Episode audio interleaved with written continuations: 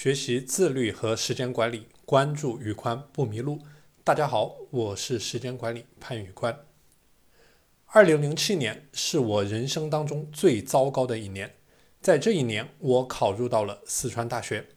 在我当时的认知中，考入一所好的大学意味着高中苦行僧生涯的解脱，意味着毕业之后就会有着闪闪发光的高薪工作在等着我。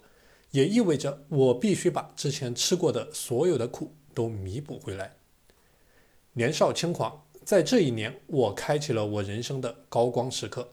我开始不去上课，从刚开始的选修课到后来的最重要的高等数学。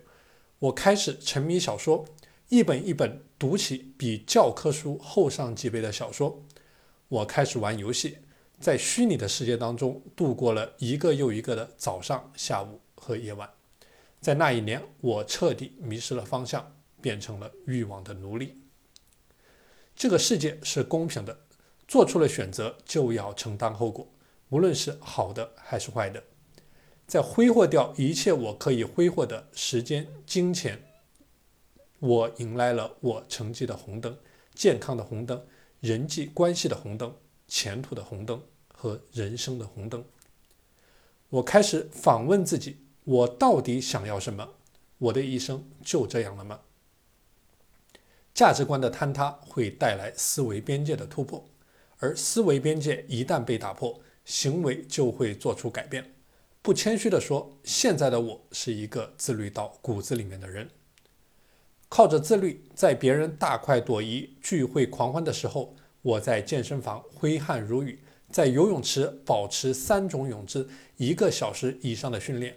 把我的体重从最高时的八十二公斤控制到了标准体型的七十公斤以下，并且一直保持到了现在。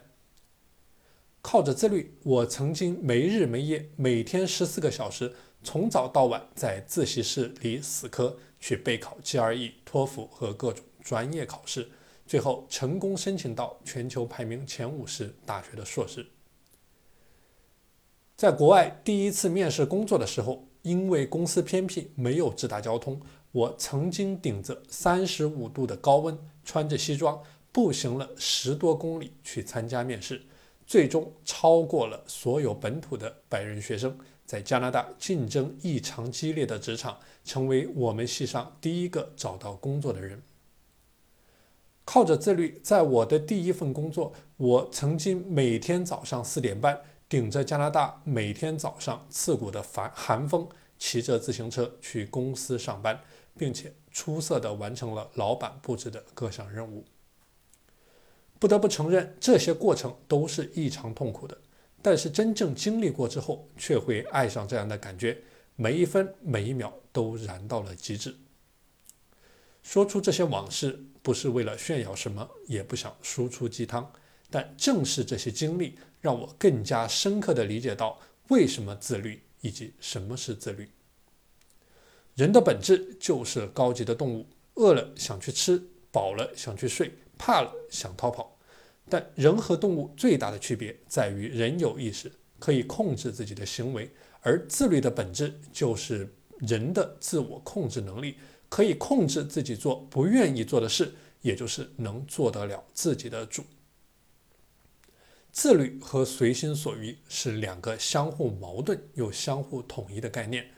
在欲望面前的随心所欲会让大脑产生即刻的愉悦，但是你也必须为此付出代价，那就是在更大的程度上你会更痛苦，失去选择的资格，而这必将在一个更长的时间段给你带来痛苦。人生没有近路可走，因为你走过的每一步。都算数，吃不了自律的苦，就要吃平庸的苦。人首先要做得了自己的主，才谈得上高贵。好了，今天的内容就和大家分享到这里。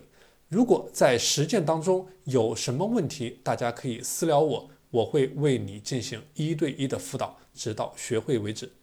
我的微信是 p a n l e o n 一九八八。P A N L E O N 一九八八，我们下期节目再见。